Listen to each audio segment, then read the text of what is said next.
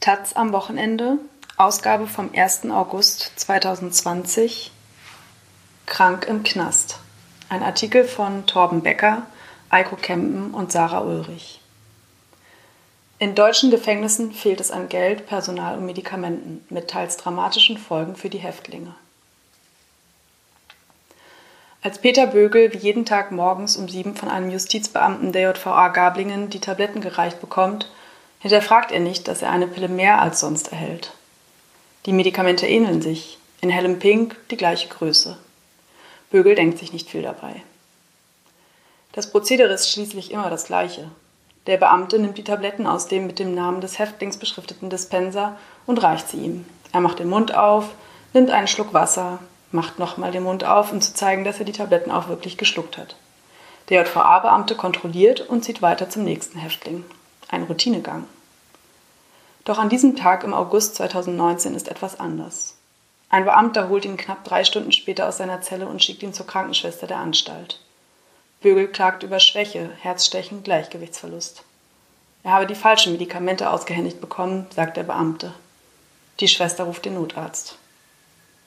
Später notiert sie in einem Protokoll, das der Taz vorliegt, der Allgemeinzustand des Gefangenen verschlechterte sich rapide. Nur dunkel erinnert sich Bögel an eine Person in orangefarbener Jacke, die sagt, Herr Bögel, bleiben Sie da. Im Universitätsklinikum Augsburg wird festgestellt, dass die Sauerstoffsättigung des Patienten bei seiner Einlieferung bei nur 52 Prozent liegt. Peter Bögel heißt eigentlich anders. Weil er seine Familie schützen will, möchte er anonym bleiben. Bögel, 52, kurze Hose, blaue Turnschuhe, blond gefärbte Spitzen und eine Goldkette um den Hals, ist ein freundlicher Mann. Seine Schilderungen wirken glaubhaft, die Aussagen decken sich mit den Schriftstücken des Rechtsanwalts. Nach seiner Entlassung aus der JVA hat Bögel sich an den Rechtsanwalt Thomas Galli gewandt, um gegen die JVA Gallingen vorzugehen. Sein Vorwurf?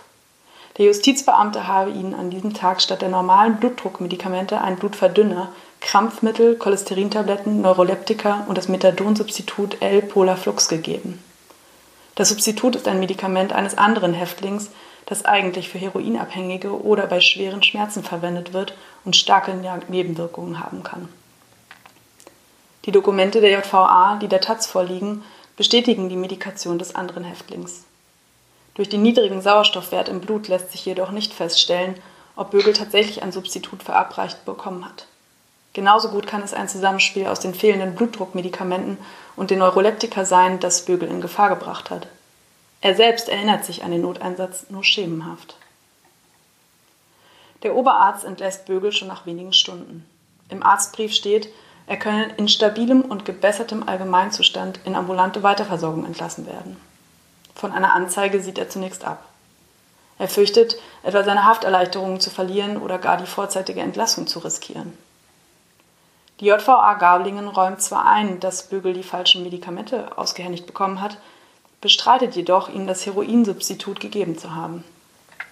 Diese Medikamente würden in der JVA nur unter besonderen Sicherheitsvorkehrungen ausgegeben. Tatsächlich ist im Betäubungsmittelgesetz geregelt, dass nur medizinisch geschultes Personal oder staatlich anerkannte Drogenhilfeeinrichtungen Substitute ausgeben dürfen, nicht jedoch einfache JVA-Beamte. Bögel hingegen sagt, die Häftlinge hätten während seiner Haftzeit alle Medikamente regelmäßig von Beamten ohne Prüfung durch Fingerabdruck bekommen auch die Substitute. Fragt man die JVA, wie es dazu kommen konnte, dass der Häftling ein falsches Medikament verabreicht bekommen hat, spricht diese von einem bedauerlichen Versehen. Aufgrund der Vielzahl an unterschiedlichen Medikamenten könne leicht die Übersicht verloren gehen, sagt ein Sprecher, Bögel habe sich zu keiner Zeit in Lebensgefahr befunden.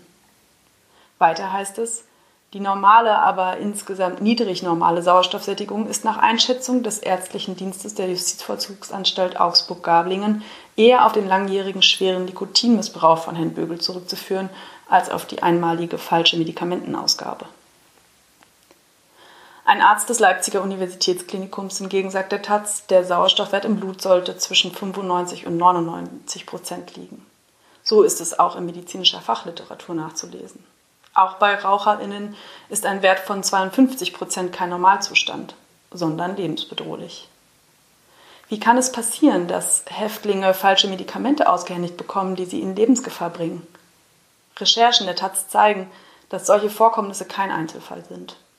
Immer wieder gibt es in deutschen Gefängnissen Fälle, in denen Gefangene falsch oder unzulänglich medizinisch versorgt werden. Fehlende Hepatitis-Behandlungen, falsche Tuberkulosetests, Isolation gesunder Häftlinge aufgrund mangelnder Prüfung. Ein Blick auf die Gesundheitsausgaben der vergangenen zehn Jahre in allen deutschen Bundesländern zeigt, auch wenn die Ausgaben flächendeckend gestiegen sind, liegen sie in den meisten Bundesländern dennoch weit unter den durchschnittlichen Gesundheitsausgaben der gesetzlichen Krankenkassen, obwohl der Bedarf in Gefängnissen oft weitaus höher ist. An vielen Stellen fehlt es an Medikamenten und medizinischem Personal. Gefangene in Deutschland sind Patientinnen zweiter Klasse. Zum Stichtag 31. März 2019 waren laut Statistischem Bundesamt in Deutschland 65.796 Personen in Haft, was 90 Prozent der gesamten Belegungskapazität entspricht.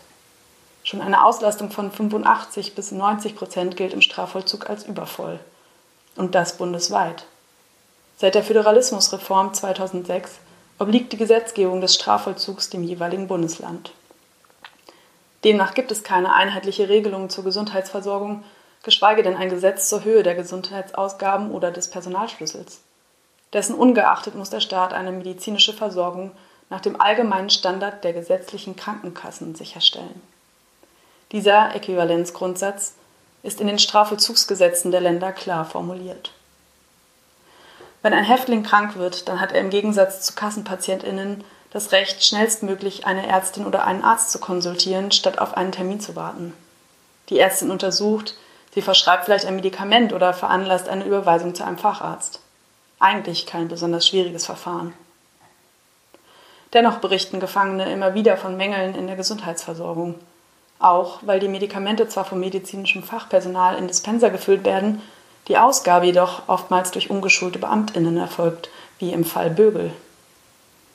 Das Äquivalenzprinzip werde häufig nicht eingehalten, sagen KritikerInnen wie Christine Gräbsch. Sie ist Professorin an der Fachhochschule Dortmund und Expertin für Straf- und Migrationsrecht. Außerdem vertritt sie immer wieder Gefangene als Verteidigerin. Als langjähriges Mitglied des Strafvollzugsarchivs hat sie unzählige Geschichten von Häftlingen begleitet. Sie sagt, die Gesundheitsversorgung in deutschen Justizvollzugsanstalten entspreche nicht dem bundesdeutschen Standard. Das Hauptproblem ist, dass der Strafgedanke sehr stark ist, sagt Gräbsch. Das darf er aber bei der medizinischen Versorgung nicht sein. Oftmals werde Häftlingen eine medizinische Betreuung sogar verwehrt. Im Juni vertrat sie einen Gefangenen vor dem Amtsgericht Augsburg. Er hatte den Anstaltsarzt in der JVA Kaisheim im August 2019 wegen Körperverletzung durch Unterlassen angezeigt und ihm vorgeworfen, eine Hepatitis C-Behandlung verweigert zu haben. Der Arzt hatte Gegenanzeige gestellt. Die Staatsanwaltschaft den Gefangenen schließlich wegen falscher Verdächtigung und Verleumdung angeklagt. Der Gefangene wurde freigesprochen. Gegen den Arzt hingegen wurde nie ermittelt. Die durchschnittlichen Gesundheitsausgaben pro Gefangenen in den meisten Bundesländern liegen deutlich unter den Werten der gesetzlichen Krankenversicherung. Während die Ausgaben der GKV pro Kopf im Jahr 2019 bei 3.108 Euro lagen, waren es beispielsweise in Sachsen im Vollzugs Justizvollzug nur 1.942 Euro pro Person. Das sächsische Justizministerium sagt auf Taz-Anfrage, dass ein Vergleich zwischen den Gesundheitskosten für Gefangene und den Gesundheitskosten der Allgemeinbevölkerung aber kaum möglich sei und verweist auf Unterschiede in Alter, Geschlecht und Berechnung der Kosten. Dennoch müssten die Zahlen bei Gefangenen deutlich höher sein. Denn die Mehrheit der Inhaftierten ist zwar jünger als der deutsche Durchschnitt, aber überdurchschnittlich vorbelastet. Viele sind substanzabhängig, haben schwere psychische Krankheiten. Nach meiner Erfahrung haben Inhaftierte einen überdurchschnittlich hohen medizinischen Behandlungsbedarf, sagt der Rechtsanwalt Thomas Galli. Die Haft ist eine Belastung für Körper und Seele. Eine hauptamtliche ärztliche Betreuung der Justizvollzugsanstalten ist daher dringend notwendig und letztlich ein Gebot der Menschenwürde. Es sei jedoch kein ernsthafter Wille da, das Problem zu lösen. Galli, 47 Jahre, große graue Locken, schwarzes Hemd, weiß viel über die deutsche Justizvollzugsanstalten. Zahlreiche Bücher zum Thema und Akten seiner Mandantinnen, vor allem Häftlinge und Ex-Häftlinge, stapeln sich in seiner Augsburger Kanzlei. Er ist einer der größten Kritiker des Systems Gefängnis. Über mehrere Jahre war er Direktor der JVA Zeithain in Sachsen sowie für einige Monate Leiter der JVA Torgau. 2016 legte er die Leitung nieder und veröffentlichte seither mehrere Bücher, in denen er für eine Reform des Strafvollzugs wirbt. Galli sagt, die notwendige medizinische Betreuung werde in deutschen Gefängnissen zwar gewährleistet, dennoch gäbe es ein massives strukturelles Problem. In Schleswig-Holstein lagen die Gesundheitsausgaben in den Justizvollzugsanstalten zuletzt knapp 11 Prozent über dem GKV-Schnitt. Dass sie nicht noch erheblich höher sind, wunderte sogar den Landesrechnungshof. Gefangene hätten einen wegen der Lebensumstände und der Lebensführung prinzipiell höheren Behandlungsbedarf, heißt es in einem Ergänzungsbericht zum Landeshaushalt. Schwierig wird es jedoch bei der gesamtdeutschen Vergleichbarkeit. Die Daten werden unterschiedlich erhoben. In manchen Bundesländern gibt es erst gar keine Dokumentation der Pro-Kopf-Ausgaben. Auch die Pro-Kopf-Ausgaben für Medikamente variieren stark. Wurden beispielsweise in Hessen in den letzten fünf Jahren im Durchschnitt 768 Euro pro Häftling für Medikamente ausgegeben, waren es in Sachsen nur 343 Euro. Das hat konkrete Folgen.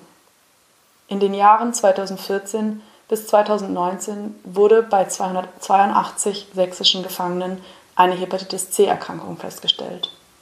Die Infektionskrankheit ist eine der häufigsten Krankheiten von Menschen in Haft.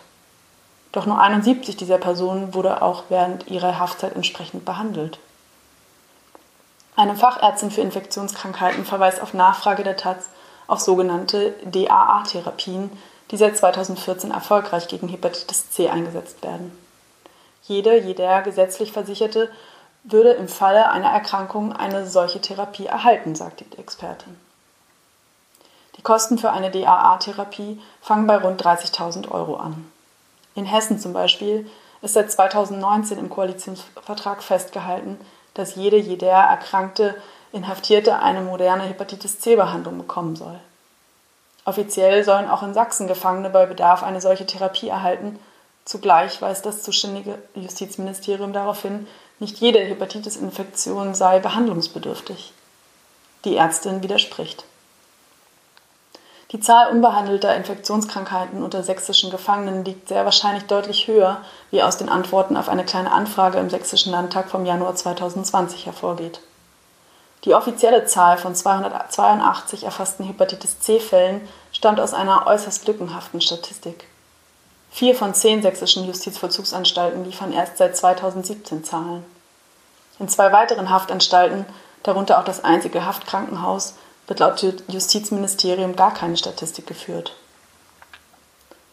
Auch andere medizinische Leistungen, die für Kassenpatientinnen in Freiheit üblich sind, sollen in sächsischen Gefängnissen mehrfach ausgeblieben sein.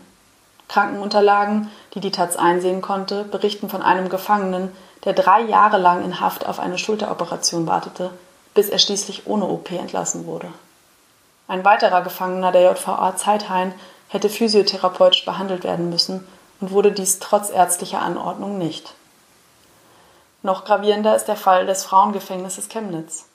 2019 wurden gesunde Frauen wegen Tuberkuloseverdachts präventiv in Einzelhaft isoliert und teilweise mit Medikamenten behandelt. Sieben Frauen wurden bis zu 13 Tage isoliert. Fünf von ihnen erhielten zudem das Chemotherapeutikum Isoniazid. Häufige Nebenwirkungen des Medikaments sind Nervenentzündungen, Sensibilitätsstörungen, Schwindel, Erbrechen und Muskelzittern.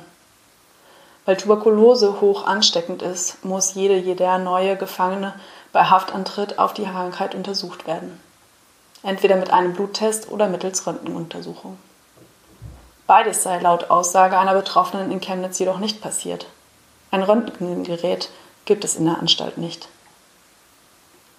Ein Sprecher des sächsischen Justizministeriums erklärt auf Anfrage, falls aus zwingenden Gründen die genannten Untersuchungen nicht durchgeführt werden können, kann ersatzweise ein Tuberkulose-Schnelltest zur Anwendung kommen. Die ergeben allerdings keine eindeutige Diagnose. Auch aus anderen Gefängnissen in Sachsen berichten derzeitige und ehemalige Gefangene von massiven Mängeln. Vorgeschriebene Tuberkulosetests seien nicht erfolgt. Tests auf Hepatitis oder HIV seien nicht angeboten worden, obwohl es gesetzlich vorgeschrieben ist. Das Bundesjustizministerium will sich zur Gesundheitsversorgung im Vollzug nicht äußern und verweist auf die Länderzuständigkeit. Doch nach Anfragen bei mehreren Bundesländern verweist man lediglich auf die allgemeinen Vorschriften. Ein Sprecher des Ministeriums sagt der Taz, die medizinische Versorgung sei durchgängig gewährleistet. Lücken würden aber durch externe Ärztinnen ausgeglichen. In fünf von zehn Haftanstalten in Sachsen gibt es keine, keinen festangestellten Ärztinnen. Es ist ganz schwierig, überhaupt Ärzte für den Justizvollzug zu finden, sagt Karl-Heinz Kepler. Er gilt als einer der renommiertesten Gefängnisärzte in Deutschland. Als die Taz ihn zum Gespräch anruft, ist er gerade 400 Kilometer von seinem Wohnort Berlin entfernt in der JVA Fechter und wartet auf PatientInnen. Obwohl er bereits im Ruhestand ist, springt er immer wieder als Honorararzt in diversen Gefängnissen ein. Der Job wird etwa fünfmal schlechter bezahlt als eine Stelle im Krankenhaus und genießt nur wenig Ansehen. Etwa 13 Prozent der Stellen sind nicht besetzt oder müssen durch externe Honorarkräfte besetzt werden. Mit Folgen für die Gefangenen. Weniger Ärztinnen bedeuten auch weniger Zeit für Patientinnen. Falls ein Häftling ins Krankenhaus oder zu einer einem externen Ärztin muss, braucht es sechs Beamte pro Tag, die ihn oder sie bewachen. Ressourcen, die viele Anstalten schlicht nicht aufwenden können.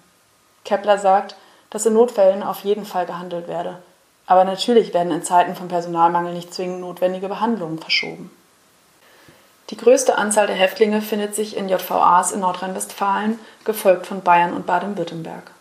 Letzteres Bundesland setzt in der Gesundheitsversorgung seiner Gefangenen auf digitale Lösungen. Seit 2018 ist Baden-Württemberg Vorreiter im Bereich Telemedizin. Dabei werden externe Fachärztinnen per Video zur Diagnose ins Gefängnis zugeschaltet. Rund um die Uhr. Eine ressortübergreifende Kommission der Landesregierung arbeitet an einem neuen Medizinkonzept für den Strafvollzug. Außerdem arbeitet das Justizsystem eng mit freien Trägern des Netzwerks Straffälligenhilfe unter der Drogen- und Suchtberatung zusammen. Baden-Württemberg steht denn dank dieser einzigartigen Strukturen bundesweit gut da, schreibt eine Sprecherin des Justizministeriums auf Anfrage. Aber ist dieses Gut auch gut genug? Claudia Kirchner verbringt ihre halbe Arbeitswoche in der JVA Rottenburg. Sie ist Drogen- und Suchtberaterin seit mehr als 20 Jahren. In den Beratungsgesprächen mit ihren aktuell 40 Klienten spielt das Thema Gesundheit ständig eine Rolle. Krankheiten dominieren den Alltag von Gefangenen. Wenn Kirchner nicht in der JVA ist, arbeitet sie in einem schmucklosen Büro in der Tübinger Weststadt. Ein großer Raum, Kunstteppich, keine Bilder, keine Pflanzen. Kircher, blondes, schulterlanges Haar, rotes Shirt und blaue Jeans redet langsam. Grobe Mängel können sie in der Gesundheitsversorgung der Gefangenen zumindest in Baden-Württemberg nicht beobachten. Die Anstaltsärztinnen behandeln die Häftlinge im Rahmen ihrer Möglichkeiten. Sie geben ihr Bestes, sagt Kircher. Trotzdem bekomme sie als externe Beraterin auch manche Probleme der Gefangenen mit. Das Vertrauensverhältnis zwischen Arzt und Patient, Ärztin und Patientin sei zum Beispiel nicht immer gegeben. Es gäbe aber auch Gefangene, die ihr anvertrauten, dass der Strafvollzug ihnen das Leben gerettet habe. Einige verwahrlosten durch jahrelangen Alkohol- und Drogenkonsum und würden mit dem Besuch bei der Anstaltsärztin oft zum ersten Mal seit Jahren durchgecheckt. Dann komme Routine, regelmäßiges Essen, vielleicht ein Entzug oder Substitutionsprogramm. Zudem haben viele der Gefangenen Traumata erlebt. Während die Rate der psychischen Auffälligkeiten in der Gesamtbevölkerung bei rund 28 Prozent liegt, ist dieser Wert hinter Gefängnismauern in ganz Deutschland meist fast doppelt so hoch. Drogen- und Alkoholsucht, Traumata, psychische Störungen, diese Krankheitsbilder machen die Anforderungen an den Strafvollzug komplex. Und die Zahl psychischer Auffälligkeiten steigt. Diese Entwicklung legt auch die Häufigkeit der Belegung gesicherter Hafträume der JVAs nahe. Gefangene werden in diesen Räumen eingesperrt, wenn Fremd- oder Selbstgefährdigungsrisiken drohen. Seit 2010 stieg die Zahl allein in Baden-Württemberg um das beinahe Vierfache auf 1119 Belegungen im Jahr 2018. In einem überlasteten System kann dies tragische Folgen haben, wie im August 2014. Ein Wärter der JVA Bruchsal fand einen Gefangenen tot in seiner Zelle. Er litt an psychischen Störungen, die unbehandelt blieben, und starb an den Folgen einer Unter- und Mangelernährung. Hätte sein Tod bei entsprechender medizinischer Betreuung verhindert werden können? Der damalige Justizminister setzte eine Kommission zum Umgang mit psychisch auffälligen Gefangenen ein. Im Abschlussbericht stellten die ExpertInnen einen dringenden Bedarf an Verbesserungen, insbesondere in der personellen Ausstattung des Justizvollzugs fest. Zwar wurden in der Folge zahlreiche neue Stellen vom Justizministerium geschaffen, doch ist die Folgekommission noch heute damit beschäftigt, ein Konzept vorzulegen. Die JVAs erreichen weiterhin die Überlastungsgrenze. Im letzten Jahr waren nach Angaben des Statistischen Bundesamts 101 Prozent der zur Verfügung stehenden Plätze in Baden-Württemberg belegt. Das passiert, wenn Zellen mit mehr Menschen belegt sind, als es eigentlich vorgesehen ist. Wir sind in jeder Hinsicht von Ressourcenknappheit geprägt, sagt Matthias Weckerle, Anstaltsleiter der JVA Rottenburg. Ganze Gefängnisetagen könnten teilweise nur von einer Beamtin oder einem Beamten beaufsichtigt werden. Um die begrenzten vorhandenen Zeit- und Personalressourcen gezielt einsetzen zu können, wird seit 2019 in allen 17 JVAs Baden-Württembergs die Telemedizin eingesetzt. Sie erlaubt, dass das Krankenpersonal zum verlängerten Arm externer FachmedizinerInnen wird. Die Rückmeldungen der Gefangenen sind oft positiv. Größtenteils konsultierten sie die TelemedizinerInnen wegen Angst- oder Schlafstörungen sowie Fragen zur Medikation. Nordrhein-Westfalen hat im Mai angekündigt, Telemedizin in zunächst sieben seiner Haftanstalten einzusetzen. Bewährt es sich, wird das Vorhaben auch hier auf alle 36 JVAs ausgeweitet. Auch in Sachsen wird derzeit die Möglichkeit geprüft. Anstaltsleiter Weckerle hofft auf Lehren aus der Corona-Krise. Einerseits wurden dadurch die Haftbedingungen für viele Gefangene verschärft, andererseits rund 800 Ersatzfreiheitsstrafen ausgesetzt oder aufgeschoben. Das betrifft beispielsweise Menschen, die wegen nicht bezahlter Geldstrafen inhaftiert werden. Auf einen Schlag waren also weniger Gefangene in Haft. Die Personal- und Belegungssituation entspannte sich. Deshalb müsse ein Zurück zur Überbelegung jetzt vermieden werden. Wenn man den Anstaltsarzt Karl-Heinz Kepler fragt, ob die Gesundheitsversorgung in deutschen Gefängnissen flächendeckend mangelhaft sei, antwortet dieser mit einem Nein aber. Die Qualität der Versorgung variiere von Bundesland zu Bundesland und von Arzt zu Arzt stark. Gefangene mit Suchtproblemen und unter Substitution haben eigentlich das Recht, einmal die Woche von einem Arzt oder einer Ärztin gecheckt zu werden. Doch nicht immer wird das auch umgesetzt. Es gibt Ärzte, die sagen, so etwas wie Substitution gibt es bei mir nicht, sagt Kepler. Insbesondere Bayern habe sich lange Zeit dagegen gewehrt, überhaupt zu substituieren. Erst ein Urteil des Europäischen Gerichtshofs für Menschenrechte aus dem Jahr 2016 änderte dies. Kepler fordert daher eine Abschaffung des Betäubungsmittelgesetzes und sagt, ein Problem wie Sucht könne man nicht gesetzlich, sondern nur medizinisch regeln. Die Forderung deckt sich mit den Erfahrungen aus der Corona-Krise, dass Gefängnisse deutlich entlastet sind, wenn Ersatzfreiheitsstrafen ausgesetzt werden. Weniger Häftlinge, weniger Überlastung des Personals. Die Knäste wären halb leer, wenn man die Suchtleute nicht einsperren würde. Auch die Dortmunder Expertin Christine Gräbs sagt, das Problem lasse sich nicht etwa mit mehr Personal lösen. Den Gefangenen hafte ein Stigma an, das sich auch auf die Gesundheitsversorgung auswirke. Besonders unter Anstaltsärzten ist die Haltung sehr verbreitet, dass Gefangene selbst schuld sind an ihrer Situation oder gar simulieren, sagt sie, insbesondere hinsichtlich Personen mit Suchtproblematik. Ihr Vorschlag? Eine unabhängige Kommission, die die Versorgung in den Gefängnissen beobachtet und Fehler untersucht. Probleme gibt es also dreierlei. Fehlende Regulierung und Kontrolle, zu wenig Personal für zu viele Häftlinge und eine Ungleichbehandlung von Gefangenen gegenüber Nichtgefangenen in der medizinischen Versorgung. Peter Bögel ist inzwischen aus dem Gefängnis raus, arbeitet als Fahrer für eine Spedition. Er wünscht sich, dass die Anstalt ihren Fehler eingesteht und daraus Konsequenzen zieht. Gemeinsam mit seinem Anwalt fordert er nun Schmerzensgeld. Vor allem aber will er erreichen, dass die Medikamentenausgabe in der JVA besser reguliert und vom medizinischem Fachpersonal ausgeführt wird. Die strukturellen Probleme unterscheiden sich zwischen den Bundesländern, sind jedoch in ganz Deutschland zu beobachten. Was es braucht, ist eine bundesdeutsche Evaluation und Regelungen, damit Zahlen vergleichbar, Versorgung kontrollierbar und Mängel sichtbar werden. Denn der Grundgedanke von Justizvollzugsanstalten liegt im Vollzug von Haftstrafen, nicht in der Behandlung von Gefangenen als PatientInnen zweiter Klasse.